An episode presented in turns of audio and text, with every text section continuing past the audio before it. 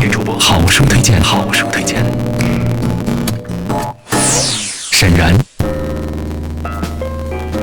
我朋友在咖啡图书馆工作，那天特别强烈推荐这本书给我，《海桑，我是你流浪过的一个地方》，这是一本诗集。然后呢，我先是去了解了这个诗人，我觉得这个名字很有趣，海桑，好像听上去就很有故事的味道。后来一发现，哇，真的太有故事了。他从河南的一个小山村走出来。读了理工科专业，但是非常的喜欢文学。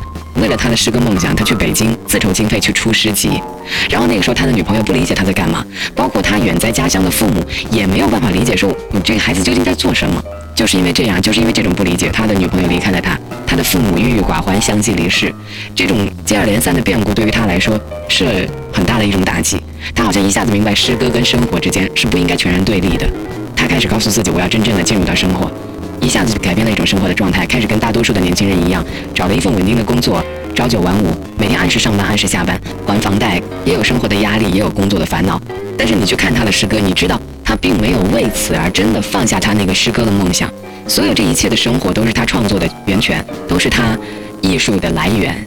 他的第六页这本诗集的第六页写了一篇短诗，名字叫《我向命运要幸福》。他这样写：他说我向命运要幸福，命运说我就是幸福。于是我懂得将生命慢慢喝，是一杯茶，将生命一饮而尽，你就醉了。一种很真切的感受，慢慢的活，慢慢的体会。他用了文字的方式去表达，所以我特别想把这本书推荐给所有在平凡琐碎的生活里，对于梦想、对于幸福依然有着敏锐追求的人，去读一读，去看一看。我是柠檬女主播沈然。